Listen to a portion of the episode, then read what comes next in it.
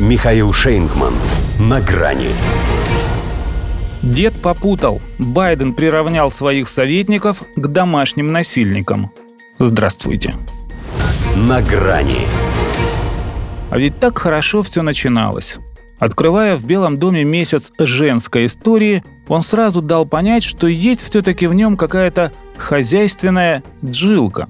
Это время для чествования выдающихся женщин, таких как Джил, первая леди. Первая леди, работающая полный рабочий день. Первая леди, которая работает полный рабочий день, помимо того, что является первой леди. Вот кто бы после этого посмел сказать, что муж первой леди Соединенных Штатов не может и двух слов связать? Еще как может. Отвязаться от них, правда, не сразу получается, поэтому только два. И лучше бы ему на них остановиться. Возможно, и не случилось бы непоправимого. Нет, его, конечно, поправили. Потом, в стенограмме. Но не воробьи уже вылетели. Это была оговорка, которую на Fox News назвали «сбивающей с толку», поскольку в отличие от большинства дефектов его речи, она могла быть истолкована буквально. Более того, не исключено, что именно ей зал и аплодировал, принимая как должное. Это же выглядело так, будто президент не чужд здравомыслия, что казалось ему совсем не свойственно. Хвалясь законодательством о противодействии домашнему насилию, он упомянул самый важный закон о безопасном обращении с оружием за 30 лет, чтобы не допускать попадания оружия в руки советников по внутренней политике.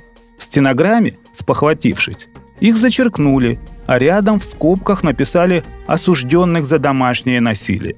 Хотя могли поставить между ними и тире, поскольку если не вдаваться в этимологию опечатки и не обращать внимания на то, что и в том, и в другом случае встречается английское «domestic», а адвайзеры и абьюзеры похожи по написанию, особенно для тех, у кого 80-летнее зрение, то можно увидеть, что созвучны они не только на слух. По сути ведь одно и то же. Как повернуть? И те, и эти специалисты по части закручивания гаек. А что если и у Джо это не была подмена понятий? Вдруг он так, под видом ошибки, хотел пояснить, почему ему здесь страшно. В этом же признался несколько дней тому, когда не смог воспроизвести строки из стихотворения. Он бы уже тогда попросил забрать его отсюда, если бы не взрыв хохота, в котором его мольба все равно бы утонула. И ни у кого даже мысли не возникло, а может он хочет об этом поговорить. Может, у него забрали паспорт и держат насильно? Советники по внутренней политике.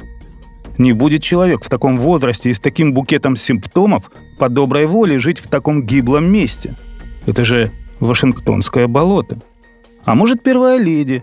Помимо того, что первая леди над тем и работает, чтобы ее муж не забывал, что помимо того, что он муж первой леди, он еще и работает президентом США. Правда, первое ему удается значительно лучше. И да, как сказала, выполняя свою работу первая леди, когнитивный тест ему не нужен. Это смешно. Достаточно просто на него посмотреть. Права. Видно же, что дед не идиот. Ни одного беспилотника не утопил. Ну а то, что топит Америку, так оно и не страшно. Оно, в отличие от МК-9, не тонет. До свидания. На грани с Михаилом Шейнгманом.